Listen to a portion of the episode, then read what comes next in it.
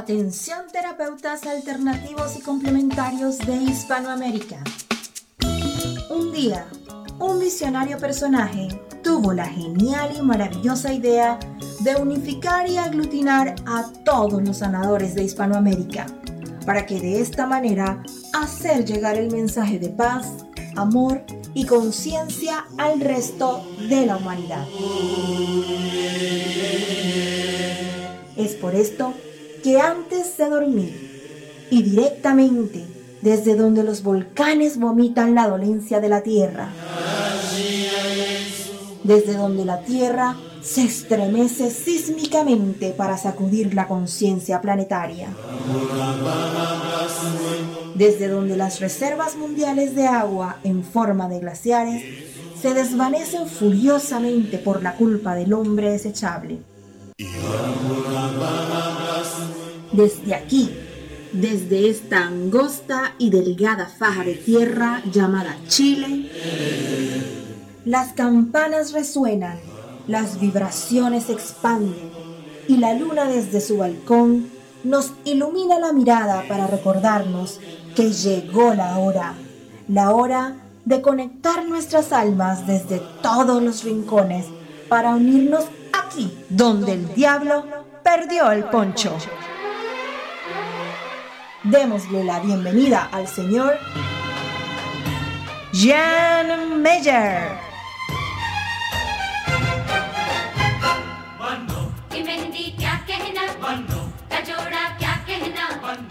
Hola, ¿cómo están? Muy buenas noches, arrancando este programa de día miércoles. Ah, oye, feliz, de verdad, feliz como siempre de recibirles eh, un programita más, ¿ah? un programa en el día de hoy bien especial, porque es un programa que hemos eh, dedicado ni más ni menos al amor. Así que tranquilos ahí, tomar ubicación, todos, por supuesto, tomar lápiz y papel para la lección de esta noche. Oiga, quiero aprovechar también, por supuesto, de recordar nuestras redes sociales para aquellos que quieran, por supuesto, participar esta noche de forma eh, directa. Si tú quieres hacer preguntas, quieres hacer algún comentario a la profesional que vamos a tener esta noche en esta materia, bueno, puedes hacerlo ya, por supuesto, ingresando, o mejor dicho, escribiéndonos a través de nuestro WhatsApp, el más 569 494 Voy a repetir, el más 569 494 Ese es el WhatsApp de nuestro programa Donde el Diablo Perdió el Poncho. Si tú todavía no te has hecho parte de nuestro Facebook, bueno, ya es tarde. No, mentira, mentira. Ingresa a www.facebook.com barra slash radioterapias, ¿vale? Ingresa ahí y hazte parte de la comunidad de terapeutas holísticos más grande del planeta. Hoy en tan solo, eh, sí, casi dos años, porque todavía no cumplimos dos años. En marzo cumpliremos dos años, dos añitos. Y ya tenemos más de 26 mil seguidores en Facebook, en nuestro fanpage. Más de 38 mil terapeutas también siguiéndonos en nuestras distintas comunidades que tenemos en 32 países. ¿Vale? Y también tenemos 18.000 terapeutas inscritos a través del formulario de nuestra página web. Así que si tú quieres ser parte, por supuesto, de esta gran red, de esta gran red de terapeutas a nivel mundial, bueno, ingresar a nuestras redes sociales, ingresar a nuestro Facebook, también búscanos en Twitter y en Instagram como Radioterapias, ¿vale? Así de simple, así de fácil para que puedas participar también en el programa de esta noche. Eh, ¿Tienes duda, tienes alguna curiosidad con respecto a esto de cómo encontrar eh, a la pareja ideal? Bueno, de esto y mucho más vamos a conversar, por supuesto, con nuestra invitada que ya está conectadísima desde Bogotá, Colombia, y la vamos a eh, introducir al programa con una musiquita especial musical. Mira, escucha, escucha.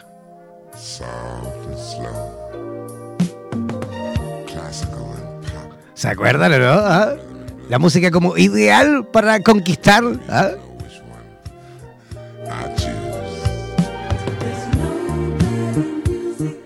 Oye, el, grandioso Barry White. Oye, vamos a presentar, por supuesto, con esta musiquita de fondo a nuestra amiga, como le decía nuestra invitada, experta en temas relacionados con la pareja. Ella es terapeuta en temas relacionados con la pareja, como le decía, apasionada desde siempre con temas relacionados con eh, el trabajo, por supuesto, entre hombres y mujeres. Eh, en este momento está eh, trabajando de forma online, ¿vale? Atiende parejas de forma online. Y de esto y de mucho más le vamos a ir consultando, por supuesto, en el transcurso de este programa a nuestra amiga Ailet Sig directamente desde Bogotá. ¿Cómo estás, Ailet?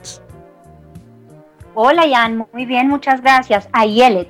Ayelet. Oye, me, ya eso que lo ejercité, ¿eh? Tú tranquilo que yo estoy acostumbrada. Me imagino que estás súper acostumbrada a que pronuncien mal tu nombre. Oye, amiga, dime una cosa. ¿Te gustó la musiquita de fondo? ¿Logras, ¿Logras escucharla? Sí, claro, claro. Oye, esto, este tiempo, al menos por este lado del planeta, por este lado del charco, eh, pleno verano, ah, comenzando, digamos, esta temporada de verano, y es como que en, en esta fecha es como que hombres y mujeres eh, se les enciende esa llamita, digamos, conectada con las ganas de tener compañero o compañera, ¿o no? Sí, es una necesidad humana. Pero en, pero en esta fecha es como que, como que se, no sé, se incentiva un poquito más las hormonas o no? ¿Qué dices tú? Primavera, verano. ¿Ah? Bueno, además porque empieza el año, ¿no? Y cuando empieza el año nos hacemos como nuevas metas y, soñamos mucho con, cómo va a ser ese año y cuando estamos sin pareja y queremos vivir en pareja, pues eh, nos alistamos para, para poder lograr esa meta. ¿Muchas parejas eh, te consultan, eh, digamos, en la ciudad de Bogotá? Me consultan de todas partes del mundo porque como yo trabajo online, veo parejas de todas partes del mundo. ¿Y cuáles son, digamos, eh, los problemas o las problemáticas por las cuales más te consultan las parejas? Pues yo creo que es difícil resumirte en, en, una sola, en un solo tema, pero digamos que yo podría decir que la mala comunicación y las creencias limitantes que tenemos sobre el amor es lo que nos hace no tener buenas relaciones. ¿Y cuáles serían esas creencias limitantes? Em, pues justamente estaba hablando con una paciente hoy en la tarde de una que mata el amor eh, y es em, si no si, si, no lo hace, si no le nace, no se lo pidas, ¿no? Entonces esta creencia que tenemos de que el otro nos tiene que adivinar el pensamiento y saber perfectamente lo que necesitamos si no decimos nada, pero cuando el otro no hace eso que queremos nos ponemos furiosos, pero no somos claros explicando qué es lo que queremos. ¿Y eso pasa, digamos, tanto en hombres como en mujeres o, se inclina la balanza hacia alguna de las partes? No, tanto en hombres como mujeres. Oye, Lo que pasa es que los hombres reclaman menos, pero pasa igual. Seguro que sí. Oye, dime una cosa. Aquí, por ejemplo, eh, bueno, esto es un fenómeno que se ha presentado y se viene por supuesto, siendo súper visible en todo el planeta esto del cambio, por supuesto, de la reivindicación de la mujer, el, el, poder que está tomando, por supuesto, la mujer en cuanto a todos los sentidos, ¿no? Derechos, eh, eh, aptitudes, reconocimientos, en fin, ¿no? Y eso, eh, porque este tema lo hemos conversado también alguna vez en este mismo programa, el tema de las diferencias eh, eh, de la mujer con el hombre en este momento, en estos tiempos que estamos viviendo.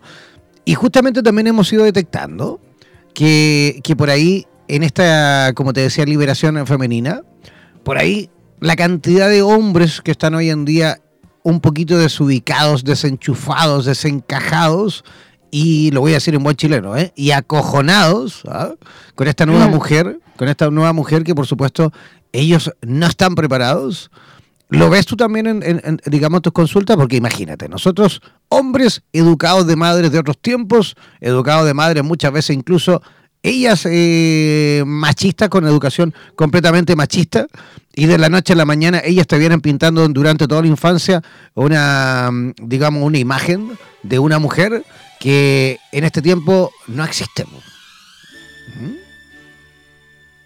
Sí, sí, es, un problema muy grande em, y es un problema muy grande no solamente para la parte femenina, para la parte masculina, sino también para la parte femenina, para la parte masculina porque les cuesta mucho trabajo relacionarse con esta mujer poderosa, exitosa, eh, que no necesita, que no depende del hombre en ningún sentido.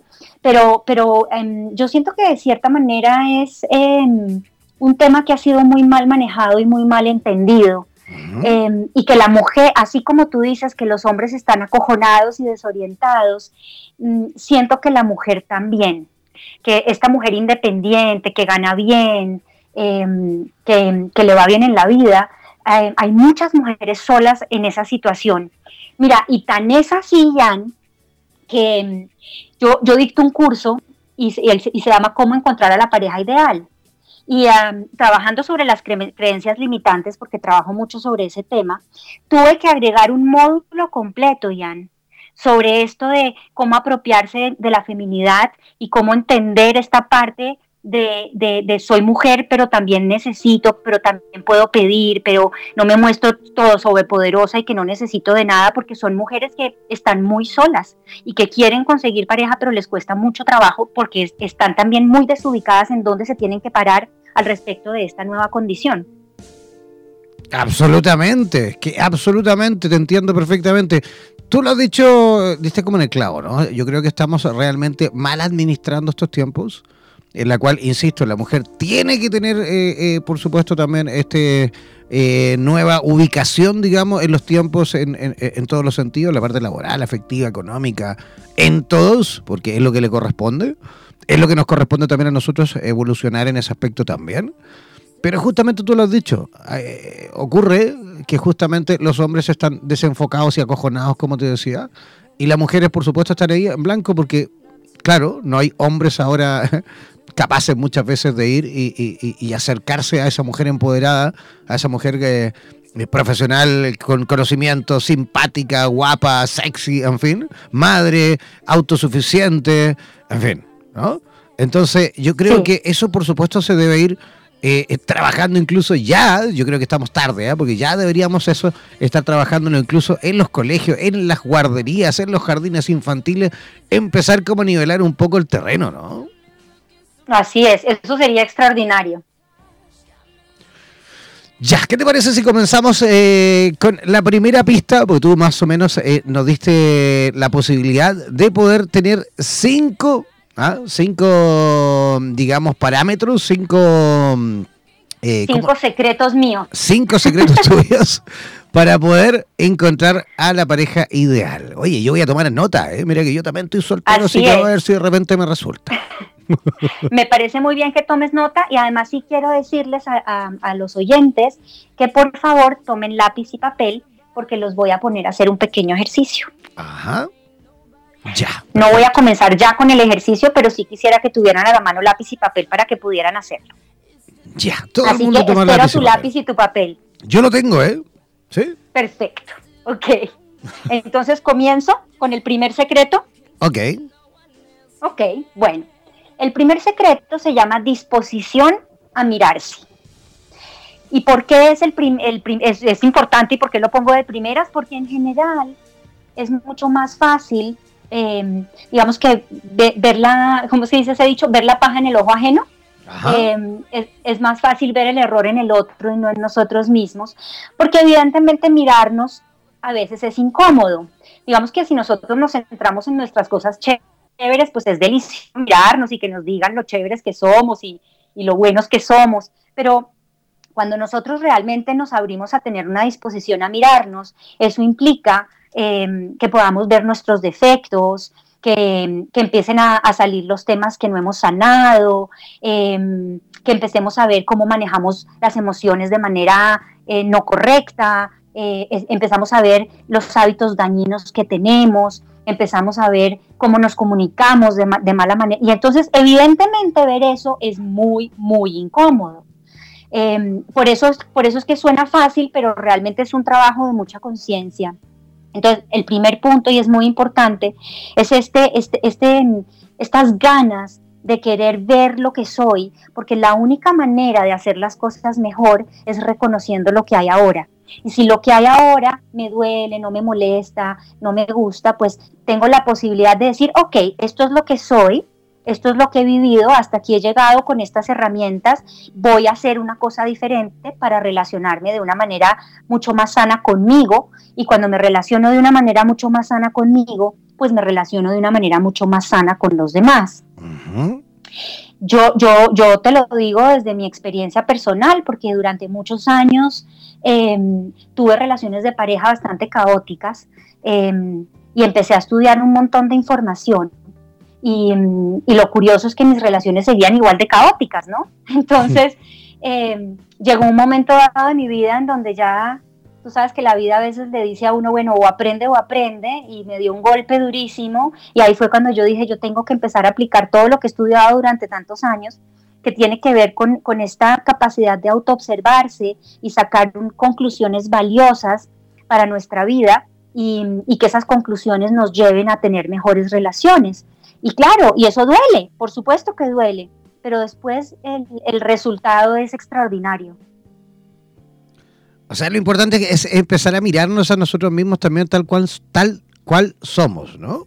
Sí, siendo honestos, abriendo bien los ojos, sabiendo que hay cosas que encontramos que no nos gustan, pero que son parte de nosotros y que es la única forma de poder corregir eso que no nos gusta, o sea, poder verlo con amor y decir, ok, esto es lo que yo soy, estos son los, los errores que yo he cometido, esta es la manera como yo me relaciono que tal vez no sea la mejor, pero con el hecho de que yo ya lo esté viendo, estoy abriendo la posibilidad de cambiarlo. Pero cuando yo me cierro y no me veo, pues evidentemente nunca va a haber una posibilidad de, de relacionarme de una manera más sana. Oye, amiga, y dime una cosa, también en ese punto es importante, yo creo, también empezar a, a identificar lo que no somos también, ¿no? Porque muchas veces por ahí, en la primera parte, vamos conociendo, digamos, la primera parte en la cual uno va en la conquista y conocer a la, a la pareja, y por ahí se ve todo lo maravilloso, lo grandioso que en nada, una semana desaparece. O sea que no era, ¿no? como que por ahí se infla, uno tiende como a inflarse el amor, como que te da esa posibilidad de, de, de, de transformarte en superhéroe, ¿ah? Y de, y de la nada eres maravilloso o maravillosa. ¿ah? Y, y, cuando ya a medida que va pasando el tiempo realmente empiezas a enseñar o a mostrarte tú mismo tal cual eres. Y, y empiezan a cesar esas impresiones de superhéroe o de persona maravillosa que realmente no tenemos, ¿no? El ego, el ego. Cuando, el ego, sí. Porque también cuando yo me relaciono con, con el otro al comienzo, pues evidentemente muestro mis mejores caras, ¿no? y, si, y si además soy dependiente emocional, pues entonces voy a tratar de darle gusto en todo pero pues eso no puede durar la vida entera. Entonces, cuando hay una convivencia mucho más profunda es cuando empiezan los grandes problemas de pareja, porque no se dan el tiempo de realmente conocerse y entender qué tiene cada uno para después poder convivir. Ok, perfecto. Pasemos al segundo punto. ¿Te parece? Antes, antes de pasar al segundo punto, quería, justamente por eso quería el lápiz y el papel. Y quiero proponerles que en ese papel escriban cuáles son las cosas que, a usted, que ustedes valoran encontrar en una pareja. Que enumeren esas características que a ustedes les gustaría muchísimo que su pareja tuviera. Dense unos segundos para pensar cuáles son esas características que a ustedes les gustaría que su pareja tuviera. ¿Cuántas características tienen que ser? Las, unas seis, siete. Ah, ya. Que sean, que sean muy importantes.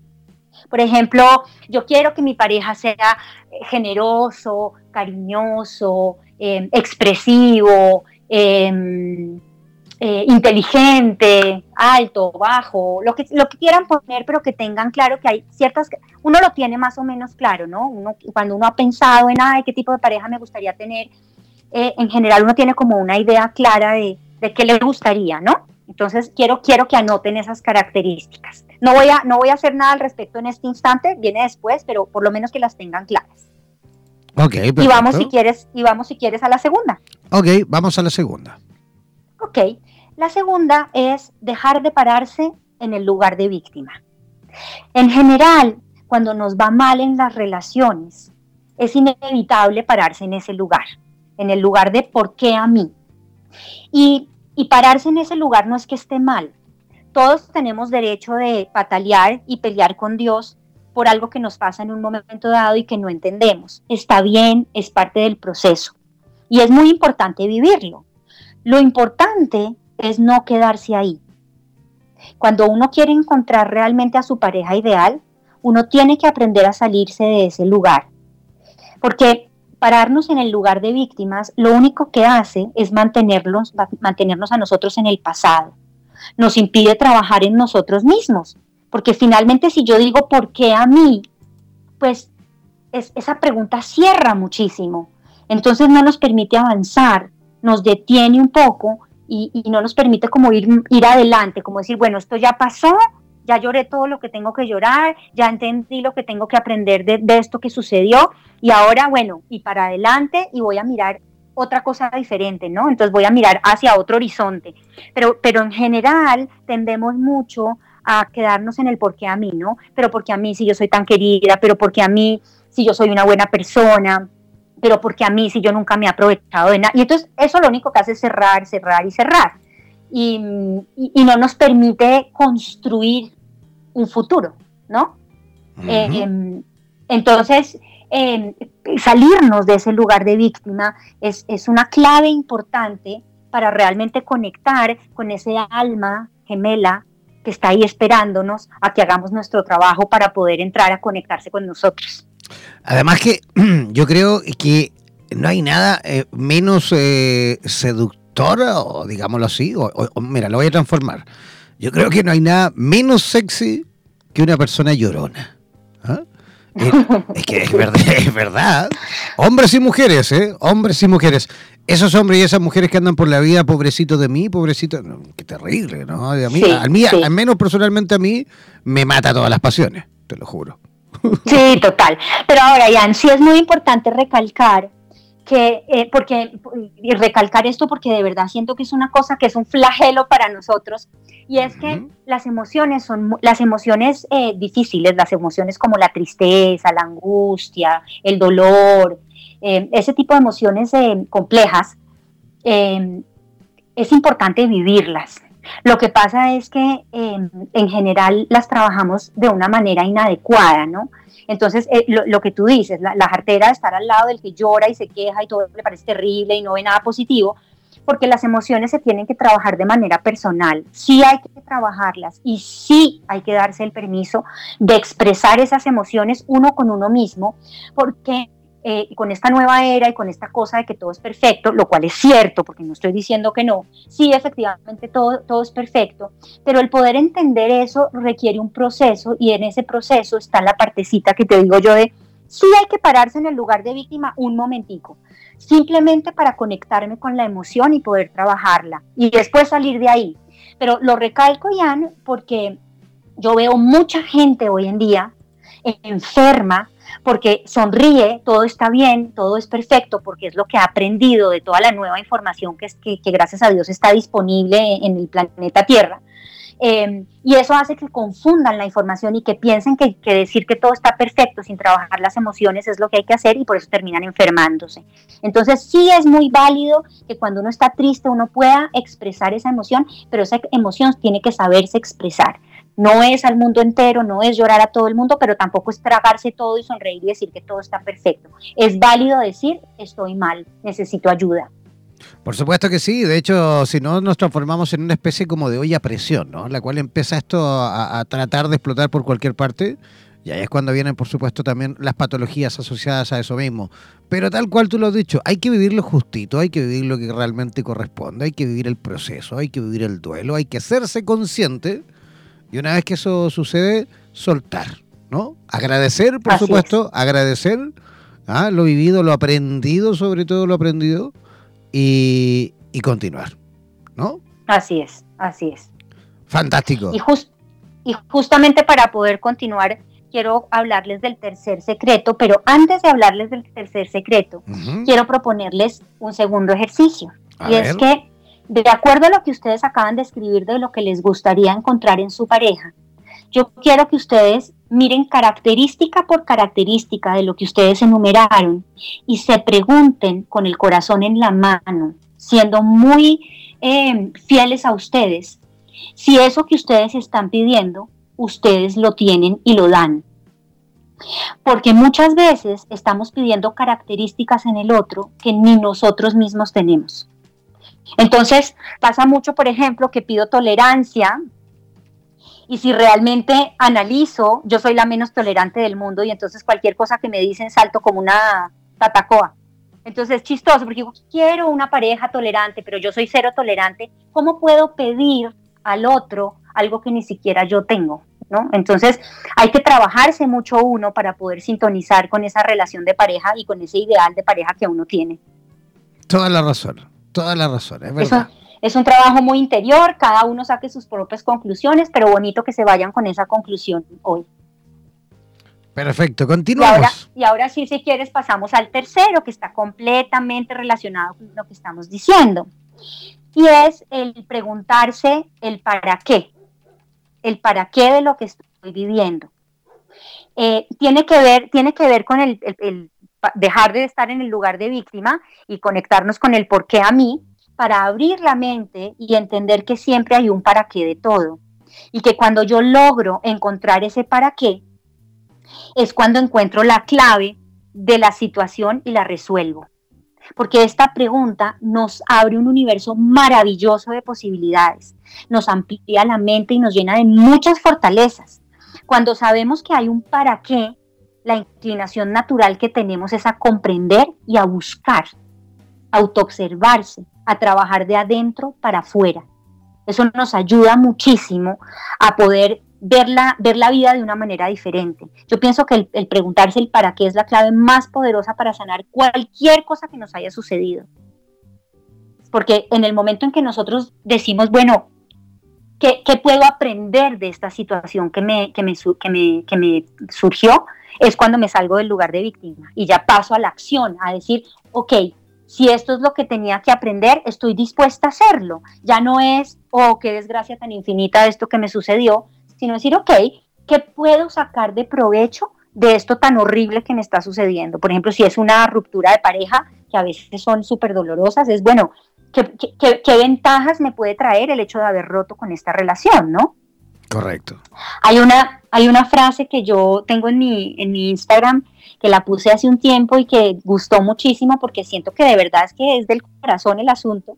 Es em, que cuando uno esté en esas situaciones en las que uno dice, pero qué desgracia tan infinita lo que me está pasando, no entiendo el para qué, no quiero saber, estoy desconectado, qué, qué horrible, qué dolor, qué todo lo que tú quieras, decirse, decirse, gracias universo por todas las cosas buenas de esta situación que todavía no puedo ver. Porque claro, no necesariamente uno las ve de una. Cuando, uno se pregunta el para qué, las respuestas no llegan de una, no llegan inmediatas se demoran muchas veces. Entonces, el, hecho de yo disponerme a decirle al universo muchas gracias, porque sé que de esta situación hay cosas buenas que yo todavía no puedo ver, pues hace, hace que, que, la, la, carga se aliviane muchísimo. Absolutamente, absolutamente. ¿Pasamos a la cuarta? Pasamos a la cuarta.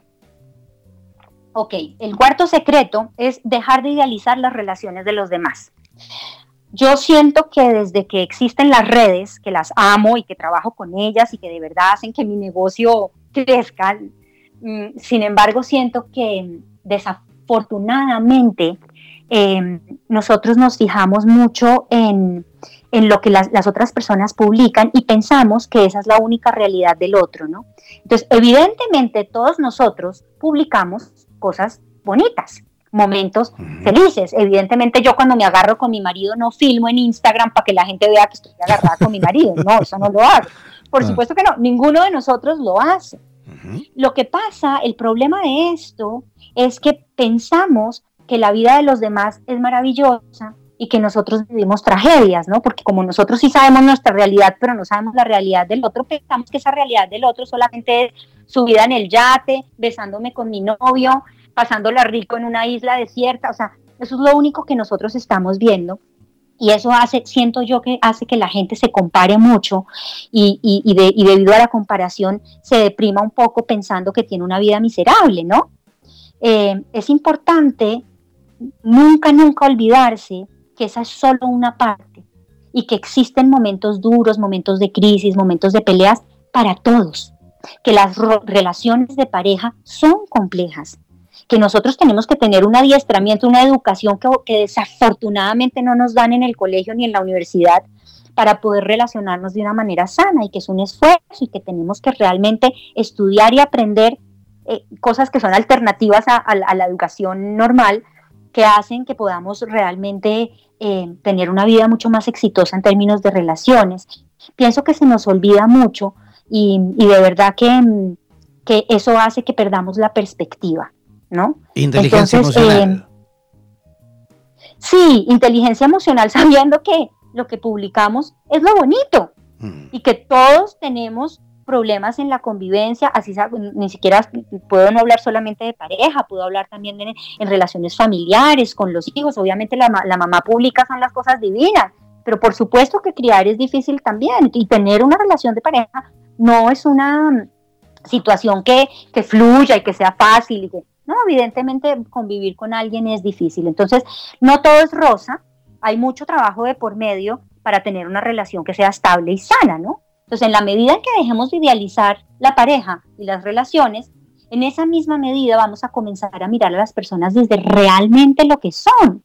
personas como todos nosotros que estamos aquí aprendiendo las experiencias que vivimos, que nos estamos equivocando, que estamos cometiendo errores y que en esa misma medida yo me miro desde una perspectiva de lo que soy y, miro al otro desde la perspectiva de lo que también es, que, que, lo que quiere decir es que cometo errores, que me equivoco, que a veces no la paso bien, ¿no?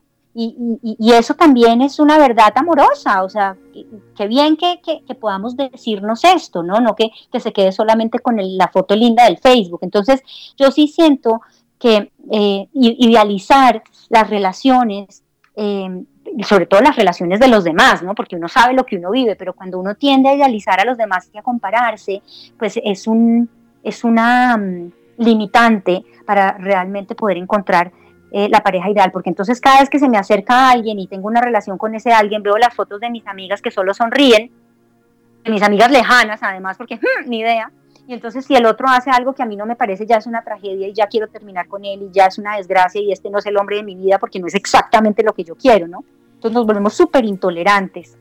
Por eso es que me parece que ese es una, un, punto muy importante. Claro, y además que, con la presencia de las redes sociales, hoy en día el tema, digamos, de las relaciones de pareja, sobre todo en esta primera parte, en la cual estamos conociéndonos, estamos en el ritual de la conquista y todo lo demás, es absolutamente distinto a como era, digamos, antaño, ¿no? cuando no existían las redes sociales. Antiguamente las parejas... No teníamos ni idea. No, claro, las parejas eh, construían su propio cuento, su propia realidad, se mandaban cartitas, se juntaban por ahí en alguna plaza, en algún parque o a tomar el té, en fin, e iban construyendo ellos solos su propia historia, ¿no? Su, su, su historia que iban entre ambos construyendo y escribiendo. Hoy en día con las redes sociales, además de ir, como dices tú, mirando las historias de los demás, también vamos haciendo pública la nuestra. ¿ah? Ya con el simple hecho de etiquetar muchas veces en redes sociales a mi novio, a mi novia, ahora en adelante somos, ponte tú, novios. Eso ya también lo hace público, eso también ya hace que el resto también esté pendiente, tal cual prensa rosa de faranduleo. ¿ah? De, cómo realmente vive mi vecina su relación de pareja, cómo lo vive mi mejor amigo, mi mejor amiga o simplemente mi compañero de trabajo. Eso, por supuesto, hace también, como lo dices tú, lo has dicho tú, de ir, digamos, eh, ideologizando eh, conductas que a lo mejor no necesariamente tienen que ser eh, una relación ideal para mí, sino que a lo mejor es para él o para ella, pero que no tiene nada que ver con lo mejor con lo que yo necesito para ser feliz en pareja. Claro, y me haces pensar que tal vez ese es uno de los factores de, divorcio, eh, de la tasa de divorcio tan alta que hay hoy en día, ¿no? Que antes no existían ese tipo de cosas. Y, también me haces pensar en esta vulnerabilidad en las relaciones, porque es muy chistoso, en consulta se ve muchísimo de, me peleé con mi novio y lo, saqué de, WhatsApp, los, además yo ni siquiera sé cómo se hace esa vaina, ¿no? Pero lo que entiendo es que uno puede bloquear gente y sacar gente y bueno, yo no sé cómo se hace eso. Sí. Pero yo, te enseño. ah, yo te enseño. bueno, pero así como entran, así como entran de fácil, salen de fácil, ¿no? En tres segundos tú ya has sacado a esa persona de tu vida. Mentira, ¿no? Además es, un, es una ilusión, ¿no? Ya lo saqué de mi vida. Mentira. Mentira, uno tiene que vivir el proceso, tiene que hacer el duelo y toda la cosa, pero piensan que como ya lo, bloqueé, lo saqué, lo, ya, no, ya, no, ya no tengo nada de él, eh, ya, listo, prueba superada, ¿no? Y pues no es así, ¿no? Bueno, de hecho, eso, esto mismo que estamos conversando en este punto es justamente lo que demuestra que en estos tiempos en los que estamos viviendo, pasamos eh, por relaciones absolutamente express. Hoy en día todo es así, ¿no?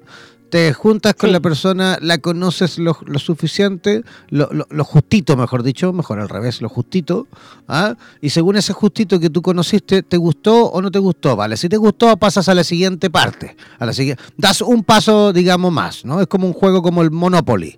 ¿Ah? Un paso más porque se gustaron. Perfecto, una vez que se gustaron, dar el pasito más y vamos a la siguiente parte que puede ser, no sé, a lo mejor el sexo, porque hoy en día ya es todo mucho más rápido. Vale, seguimos avanzando en el sexo. ¿Funcionó el sexo? ¿Me gustó? ¿No me gustó? ¿Nos llevamos bien? ¿No nos llevamos bien? Sí, no, sí, perfecto. Otro paso más y avanzamos. Pero ¿qué pasa cuando una de esas cosas, una de esas pruebas, uno de esos pasos, una de esas etapas no te gusta a uno o al otro? Oye, hasta ahí llegamos gracias se acabó y me doy la vuelta para volver al, digamos, al, principio como en el Monopoly para comenzar nuevamente a jugar con otra persona. Es como así, ¿no? Sí. Es como relaciones desechables. Absolutamente, por eso digo, todo es express, ¿no? Y claro, quien gana, por supuesto, quien realmente se va a quedar contigo, es el que llega al final contigo, el que ya superó todas las pruebas, el que realmente eh, pasó la prueba de los celos, el que pasó la prueba del sexo, el que pasó la prueba de la de hacerte reír o, qué sé yo, de sorprenderte, de cocinar contigo, de, de pelearse y, terminar a lo mejor la discusión con risas y haciendo el amor.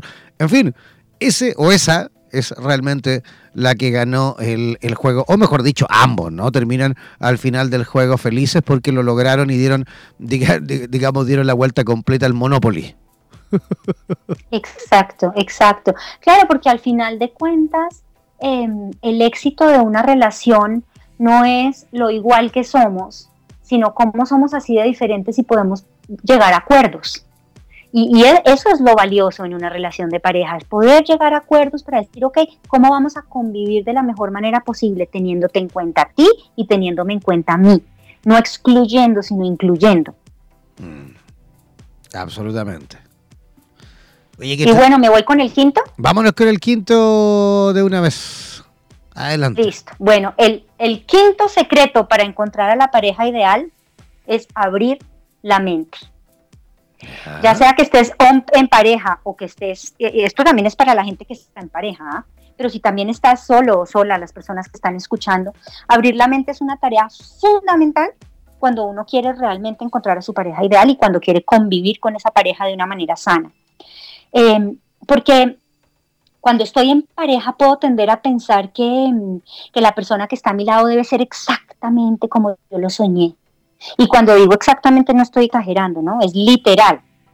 Y, podemos tener como una idealización de eso que queremos, pero no, la persona que va a llegar no va a llegar exactamente como, como, como a mí me parece, porque pues son seres humanos diferentes a uno, con crianzas diferentes, con traumas diferentes, con heridas diferentes, ¿no?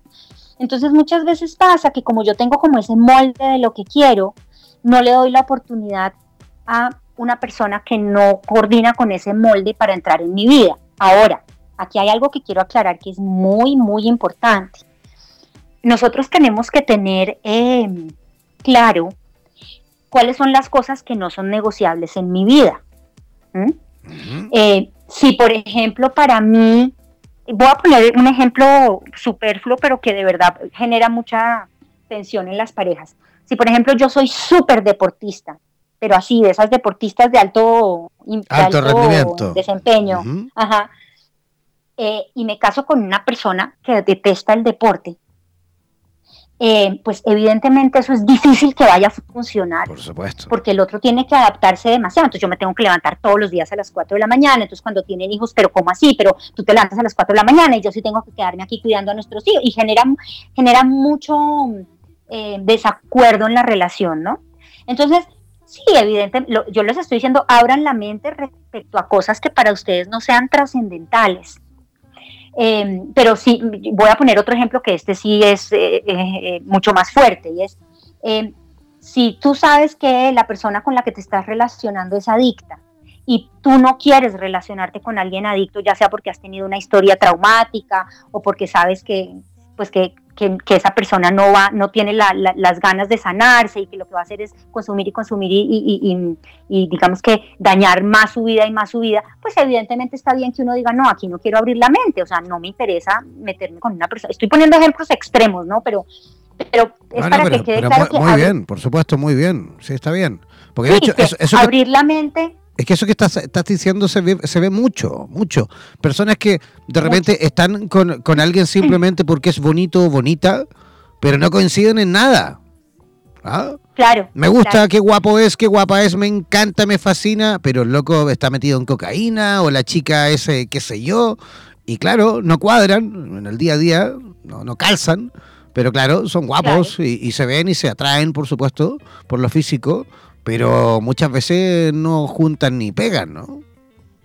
Claro, o por ejemplo, una persona que es tremendamente religiosa, no importa la religión que sea, y se novia con alguien que que nada que ver con ninguna religión y que no quiere saber nada que imagínate entonces si es católico diciéndole los domingos venga a misa o los viernes si es judío o sea imagínate eso eso es un cortocircuito. Entonces hay cosas que uno sí tiene que tener en cuenta cuando uno se relaciona con el otro pero uno sí tiene que tener la mente, la mente abierta. Y te voy a poner un ejemplo mío que lo viví yo. Cuando yo conocí a mi marido eh, yo siempre tuve parejas que eran más o menos de mi misma altura o un poquito más altos. Yo mido 1,56 y mi marido mide 1,93 ¡Wow! Y cuando yo lo conocí, yo sí tuve que abrir mi mente porque a mí los hombres altos nunca me gustaron. nunca. Entonces, si yo me hubiera quedado diciendo, no, yo no, un hombre alto, ni loca, qué pereza, qué incomodidad, porque a mí me parecían incomodísimos. Uno cómo baila con un tipo de estos, qué pereza. Si yo me hubiera quedado ahí, en ese detalle tan superfluo, y no hubiera abierto mi mente para que entrara en mi vida y lo conociera, no daría gracias todos los días cuando abro los ojos y lo veo al lado mío, ¿no? Entonces yo me refiero a abrir la mente a ese tipo de cosas, no a pasar por encima de uno y, digamos sus creencias y las cosas que son importantes para uno, pero sí abrir la mente en cosas que tal vez no son tan relevantes en la convivencia de la relación y que te puedes estar perdiendo de una, de una persona extraordinaria por, por, por una estupidez, por, una pendejada. sí, por una pelotudez como, como esa, claro. Claro que sí, claro que sí. Bueno, estamos en horario, digamos, de adulto, así que podemos, por supuesto, tranquilamente. Y me imagino que me imagino que este programa también lo escucha el adulto, no creo que haya niños conectados hasta ahora. Oye, mira, una cosa con respecto a lo mismo. Yo he visto eh, un ejemplo que de, de verdad me dejó boquiabierta que es eh, dos personas eh, que se llevan, de hecho, fantástico, ¿ah? la vida ya llevan no sé cuántos años, deben llevar más de 15 años por lo menos, pues ya tienen hijos adolescentes, y ellos, fíjate que se conocieron teniendo, pero una tremenda diferencia desde el punto de vista político. Mira qué loco. Qué loco. No te puedo creer. Qué loco, ¿no? Porque aquí en Chile es que esto todavía está, bueno, a lo mejor no es tan marcado como en otros países, pero aquí derecha izquierda es, eh, es extremo opuesto. ¿Vale? A pesar de que, claro, la derecha, hay, hay derecha centro y izquierda también centro izquierda, y en fin, que por ahí yo creo que se juntaron, ¿no? que están los dos como más para el lado del, del centro que para los extremos, ¿no? y por algo yo creo que también coincidieron y, mira, ya llevan no sé cuántos años casados, felices como, como cualquier pareja feliz, con hijos y todo lo demás. Pero a mí lo que me sorprendió, te lo juro, ¿eh? fue eso, de que dos personas con, eh, digamos, historias eh, políticas completamente distintas, ¿ah? están juntos, casados y felices pudieron. Qué bien, eso es gente civilizada. Sí, ellos. Que no importa si tú tienes un punto de vista diferente al mío, yo te respeto el tuyo y tú me respetas el mío, porque es que a eso es a lo que tenemos que llegar. Así es, de hecho, yo, lo hemos preguntado a ellos mismos, por supuesto, no una vez, sino que yo creo 50 mil veces distintas personas que pasan por ahí y que saben la historia les preguntan, ¿no? Pues, oye, pero ¿cómo lo hicieron? ¿no? ah, ¿Cómo lo hicieron? Y ellos justamente coinciden en eso, es decir, oye, mira, ¿qué te puedo decir? Simplemente la vi me enamoré, ella también decía lo mismo, yo lo vi, me enamoré, empezamos a conversar y lo único que hicimos todo el tiempo fue reírnos, reírnos, reírnos, reírnos, reírnos, hasta que llegó un momento que dijimos, a la mierda con la política, tú y yo nos vamos a casar. Y así, fue, y así fue. Y, claro, cada uno por supuesto siguió con sus ideologías políticas. Ah, y, eso es lo otro, me hiciste recordar, que uno de los eh, requisitos que ambos se pusieron por supuesto, es jamás nunca opinar ni hablar de política. Claro. Porque e-, era, lógico que iban a terminar del moño. Sí, sí. Yo también hay temas que no hablo con mi marido, porque damos en que esos temas no los tocamos porque para qué, o sea, son, es muy chistoso porque a la gente le cuesta mucho trabajo no tener la razón, ¿no? Entonces, si eso, si, si eso va a ser motivo de pelea, pues es mejor no hablar de esos temas. Absolutamente, absolutamente. Oye, ese era el, último tema, el último punto, ¿no? El 5. Efectivamente, ese es el último punto. Entonces, eh, aquí estoy si hay preguntas. Eso es. Quiero recordar nuevamente el WhatsApp para aquellos que por ahí quieren participar. Yo estoy viendo a través del sistema streaming la cantidad de gente que nos está escuchando en directo, ¿vale? Tenemos muchísima cuéntame, gente. Cuéntame, cuéntame. Sí, muchísima gente de Colombia conectada en este momento, harta gente de Chile. Mira, tenemos gente de México escuchando de Argentina, de Ecuador y de Colombia. Eso es lo que hasta ahora, por supuesto, voy viendo a través del sistema streaming. Todos los que quieran participar, los que quieran enviar preguntas, por ejemplo, comentarios o lo que sea, pueden hacerlo al WhatsApp. Tomen nota, chicos, tomen ahora lápiz y papel o pesquen el teléfono y escríbanos al más 569 494 167. Voy a repetir, el más 569 494 167. Ese es el WhatsApp de nuestro programa para aquellos que quieran, por supuesto, hacer consultas o comentarios con respecto a este tema. Oye, eh, es un tema maravilloso, es como siempre tocar el tema del amor. ¿ah? Es un tema que todos queremos, pero, pero, pero todos queremos saber, pero lo divertido de esto, amiga mía, es que es un tema que todos queremos saber, pero que realmente no sabemos nada, ¿no? Estamos completamente en contacto siempre con el amor, siempre estamos ahí eh, pendientes de tratar de conquistar a alguien, de, seducir, de que nos seduzcan, de ser felices, de encontrar a nuestra media mitad, a la, a la, digamos, a la media naranja, pero realmente pasan los años, tenemos a lo mejor incluso no una, sino que distintas relaciones, y así todo es como que nunca aprendemos, ¿no? Es que, es que, ¿sabes qué? Es que en ningún lado, en ningún lado me refiero, en ningún estudio, en el colegio, en la universidad, jamás nos enseñan este tipo de temas. O sea, yo siempre he dicho, y, me, pegan los, los educadores, pues digo, en lugar de enseñarnos geografía, historia, trigonometría, álgebra, deberían enseñarnos cómo relacionarnos de una manera sana con los demás, porque gracias a eso tendríamos un planeta diferente.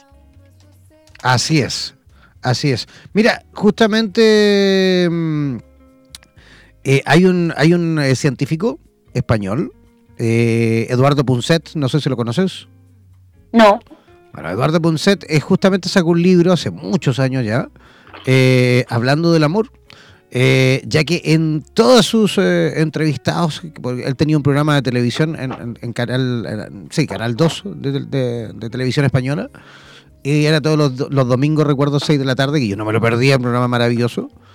Y me acuerdo que entrevistó muchas veces a distintos científicos, ¿vale? Que estudiaban eh, el tema del amor porque actuábamos como actuábamos en, en, esas circunstancias, ¿no? En esas situaciones cuando estamos tan enamorados y qué sé yo. Y recuerdo que, a mí me llamó mucho la atención porque salía, eh, trataban de explicar un poco por qué nos sentíamos tan mal ¿ah? cuando terminábamos una relación, cuando alguien nos dejaba, cuando alguien acababa con nosotros, ah, bueno, acababa con la relación, pero de paso nosotros sentíamos como que poco menos acababan con nosotros, ¿no? Entonces fíjate, fíjate que empezaron a estudiarlo y se dieron cuenta que a nivel, digamos, cerebral, porque se hicieron tomografías, estudiaron, por supuesto, a, cientos de personas eh, con eh, terriblemente enamorados, digámoslo así, ¿vale? Y comprendieron y entendieron que cuando a ti te dejan, ¿vale? Se te activa en tu cerebro las mismas zonas que cuando tú eres pequeño y por ejemplo vas caminando con tu madre o tu padre por la calle, en la plaza, y de repente te das vuelta y no está tu mamá, no está tu papá y te perdiste esa misma sensación de ah, desamparo que te ocurre, esa misma sensación de desesperación que te sientes de sentirte solo o sola cuando pequeño, no sé si alguna vez te pasó, a mí me pasó cuando chico alguna vez me perdí en un desfile que fui con mi hermano, me acuerdo, me doy vuelta y no estaba y me quise morir, ¿no? Lleno de gente, un montón de gente y mi hermano no estaba en ninguna parte, que claro, en ese momento mi hermano estaba haciendo la, eh, de, de, de papá, ¿no? De mamá, ¿no? Estaba en ese momento cuidándome, ¿no? Y es como esa sensación terrible de desamparo, de sentirte absolutamente eh, eh, eh, solo y abandonado, ¿no? Bueno, es absolutamente la misma sensación que uno siente siendo hombre o mujer, ojo. Es absolutamente las mismas zonas del cerebro son las que se activan. Increíble. Oye, qué interesante, nunca había escuchado eso. Lo que sí leí alguna vez de un em, autor colombiano eh, que se llama Santiago Rojas, es muy conocido, y él, él habla en, su, en un libro que habla sobre ruptura amorosa, él dice que cuando uno está viviendo una ruptura amorosa es como si tuviera em, algo roto, un hueso de algún, del cuerpo, y que el dolor es tal que es como si lo tuvieras roto y que te toca hacer un tratamiento largo al respecto, por eso habla, y entonces empieza a hablar de los de, de, las diferentes etapas del duelo, ¿no? De cómo necesitas primero entender qué fue lo que pasó, Em, entras en una negación, además diciendo, no, no, no, esto no fue lo que pasó, después entras en toda la parte de las emociones, que en este caso sería pues el dolor tan horrible que tienes de, del brazo, después qué voy a hacer para repararlo, tengo que, tengo que darme un tiempo para que esto suceda, esto no, no puedo salir de una a la calle, no puedo caminar desde una, tengo que darme el tiempo de que se repare. Y cuando ya esté completamente reparado, entonces ya sí empiezo como mis rutinas cotidianas de poder salir a la calle, caminar y hacer ejercicio, pero que todo es un proceso poquito a poquito, ¿no? Entonces la sensación es me siento ¿no? Estoy, estoy literalmente roto. Pero obviamente eso son creencias limitantes que tenemos que evidentemente tenemos que trabajar porque desafortunadamente nos enseñan que si no estamos en pareja entonces no estamos completos, ¿no? Este mito de la media naranja que a mí me parece terrible, porque es que si no estoy con alguien entonces no, no soy suficiente o no soy nadie, ¿no? Y pues no, o sea, nosotros somos completitos solitos, nosotros no estamos en pareja para que nos completen, sino para que nos complementen. Y desafortunadamente eso no lo entendemos. Así es. Oye, mira, de hecho, también eh, eh, recuerdo que se hizo, porque eh, tú tocaste también ahora al final un, punto también con este tema de la media naranja. Se nos ha inculcado a través de la religión, ¿no? De la, sobre todo de la religión, que viene, por supuesto, de generación en generación, diciéndonos que tenemos que ser monogamos, ¿ah? que tenemos que tener solo una pareja por el resto de nuestras vidas, prácticamente, forever. Y, fíjate que eh, nosotros como que, claro, por ahí en la historia, en el transcurso de la historia, nos fuimos creyendo este cuento, ¿no? De que tenemos que tener una pareja para toda la vida, con, con quien procrear y qué sé yo. Pero fíjate que aquí en Chile, por ejemplo, se hizo un estudio hace muy poco, creo que fue el año pasado, ¿vale? En el cual se descubrió y de, y de paso se derribaron un montón de, digamos, de, de mitos se descubrió que más del 60% de las infidelidades eran por causa de mujeres, ¿vale? Entonces, sacaba en primer, en primer lugar esto, este mito de que el hombre siempre hay de fresco, es que siempre los hombres son todos iguales y qué sé yo. Se derribó completamente el mito.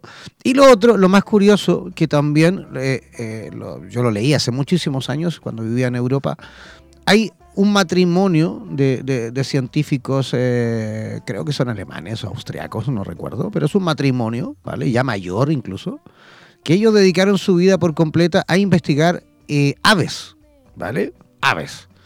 Y fíjate que se fueron eh, al Amazonas y vivieron, ponte tú, no sé, dos años internados en el Amazonas estudiando a una especie de ave en particular, ¿vale? Eh, ah, ¿y por qué estudiaban a estas aves justamente, a este tipo de ave en particular? Porque esta especie de ave tenía la particularidad de que, al igual que los, los, pingüinos, que cuando en su primera etapa, digamos, de madurez, encuentra a su pareja, iban a continuar hasta la muerte con su pareja, ¿vale? Ellos eran monógamos también, ¿vale? Entonces empezaron a estudiar esta especie de, pajaritos del Amazonas que tenían esa particularidad de estar siempre unidos, siempre juntos, ¿no? Fantástico, entonces, en, este, en ese caso, eh, digamos, la hembra, una vez que, digamos, eh, tenía los, los, huevos y qué sé yo, fecundaba los huevos y qué sé yo, era el macho el que se quedaba en casa eh, cuidándolos, ¿vale? De depredadores, y era la hembra la que salía a buscar el alimento, ¿vale? Para alimentar a los polluelos. ¿Qué hicieron los científicos en estos tiempos que en la cual tenemos la tecnología y todos los medios para poder hacerlo? Empezaron a tomarle ADN a los pajaritos, a los polluelos que fueron, no sé, a lo mejor lo investigaron a esta pareja durante tres camadas, ponte tú, ¿vale? Y descubrieron que el 70% de los pajaritos no eran hijos del pollo. Ay, no te puedo creer. No te, puedo lo juro, te lo juro. La, la, la, digamos, la hembra, cada vez que salía a buscar los alimentos, por ahí se portaba mal y eh, volvía a fecundar pajaritos, pero que no eran del pajarito. ¿ah? Y el pajarito se quedaba todos los días cuidando a los pajaritos chicos. ¿ah? Y ni siquiera, y era, ella ni siquiera era de hijo de él. fiesta. ¿Qué sé yo qué andaba haciendo por ahí? Pues la cosa es que el 70% de los polluelos no eran hijos del pollito. Dios mío. Bueno, pues sabes que hay una cosa que decimos acá en, en Colombia y es que esto de que los hombres son más infieles que las mujeres, pues evidentemente no es cierto, pero lo que sí, lo que sí hemos constatado es que las mujeres sí son muy- mucho más inteligentes al ser infieles. Ajá, o sea, las ajá, cogen menos. ajá, absolutamente, absolutamente. Sí. Es que, es que, ojo, no es que, no es que, a ver, no es que los hombres sean más infieles como se creía, porque de hecho ya se derribó, como te digo, ese mito. Lo que pasa es que los tiempos han cambiado. Antiguamente la mujer se dedicaba solo a criar niños y quedarse en casa, y el hombre salía por la vida a trabajar y a, divertirse y a todo lo demás. La mujer no podía hacer nada de eso porque tenía que cuidar y criar niños en casa. Hoy en día eso ya no existe. Hoy en día la mujer no necesita de nadie para criar a nadie. Hoy en día la mujer es autosuficiente, hoy en día la mujer trabaja, hoy en día la mujer se gana, eh, digamos, su sueldo tranquilamente y no necesita de un hombre. ¿Me entiendes? Entonces, por Claro. supuesto que todo ha cambiado. Por supuesto que ahora la mujer, si quiere incluso salir por ahí y, lo voy a decir en buen chileno, y cagarse al hombre, bueno, está a la misma altura de él cuando él también lo hacía. Eso es todo.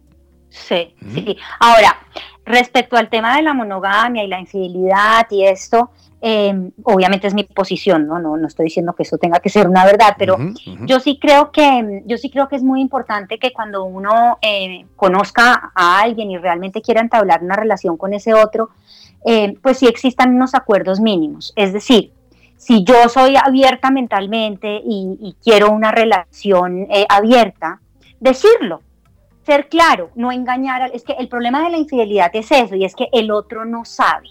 No Pero yo creo, creo, creo de verdad en que si, si, si, si dos personas que quieran tener una relación abierta se juntan, puede funcionar divino. Lo que pasa es que en general no somos claros, ¿no? Entonces, si alguien es eh, monógamo y conoce a- al otro que, que, es, eh, que quiere una relación abierta y entonces uno dice, ay no, pero me, me muero por él, pero no, pero es que es divino, pero es que quiero tener una relación con él. Y el tipo, y el tipo es claro y dice, mire, yo quiero una relación abierta y yo me meto en esa relación sabiendo eso, pues eh, no me va a hacer daño porque lo sé y lo estoy aceptando. El problema de la infidelidad es eso y es que finalmente hay un engaño del otro de no, de, de no tener las reglas claras y De no tener la cancha que rayada, ¿no? Claro. No tener, Claro, no tener claro. rayada la cancha. A ver, yo con el tema de las infidelidades, por ejemplo, a ver, tengo, tengo una cuestión muy, muy particular, o mejor dicho, muy personal, ¿no? Yo creo que el tema de las infidelidades, a ver, si yo estoy con alguien, estoy con alguien, ¿vale? Partimos de esa base.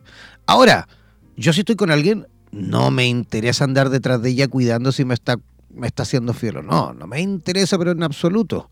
¿Por qué? Porque yo parto de la base de que si tú estás conmigo y tú me fuiste infiel, oye, el problema no es mío. El problema es tuyo. Que no eres capaz de tener una relación con una persona y ya está. Oye, si no pasa nada si te gusta otra persona y quieres incluso ir a tener sexo con él, no pasa nada, dímelo. Oye, mira, ¿sabes qué? Contigo ya como que no pasa nada y con este chico me está gustando. Oye, todo bien, se conversa, jajaja, jejeje, un abrazo, gracias por todo y vaya por su chico. ¿Entiendes o no?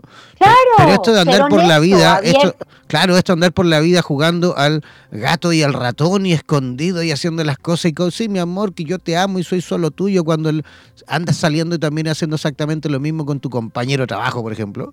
¿Para qué? O sea, eso ya es absolutamente inmadurez, ¿me entiendes o no? Estar como los niños, como los adolescentes, para mí, en este momento, de esta altura del partido, no me interesa. Yo por eso siempre digo, Sí. busco mujeres, no busco eh, niñas.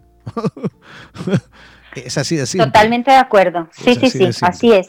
Sí, y, y entre más claros seamos, mejor, mejor nos va a ir en la relación. Así es. Oye, amiga, te tengo que ya comenzar a despedir, pero no sin antes, por supuesto, consultarte todas las coordenadas eh, para que tú también puedas dejarlas ahí al aire para que todos los que quieran, por supuesto, consultar contigo, todos los que quieran a lo mejor resolver alguna situación de carácter eh, afectivo, sentimental, puedan recurrir a ti. ¿Te parece?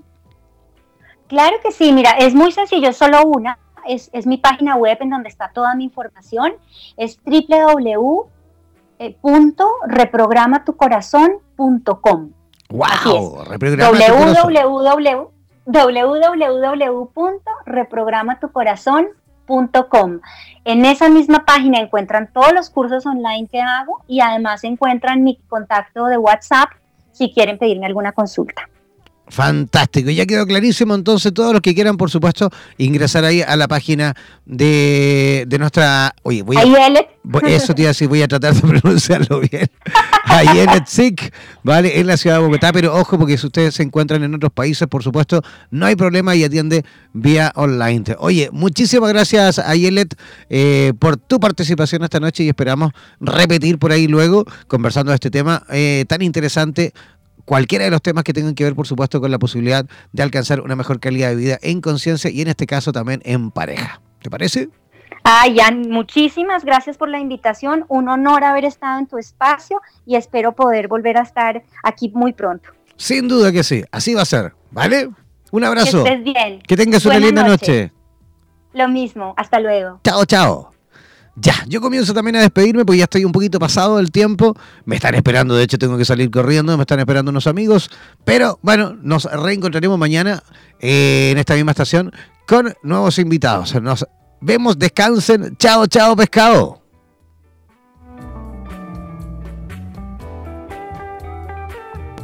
Por los vientos del norte. Por los vientos del sur por los vientos del este y del oeste. Desde la radio oficial de la Comunidad de Terapeutas Hispanoamericanos Unidos, damos por finalizada esta sesión. No olvides que en nada nos volveremos a encontrar con nuevas entrevistas e invitados especiales. Hazte parte de nuestras redes sociales y participa de nuestra programación en vivo.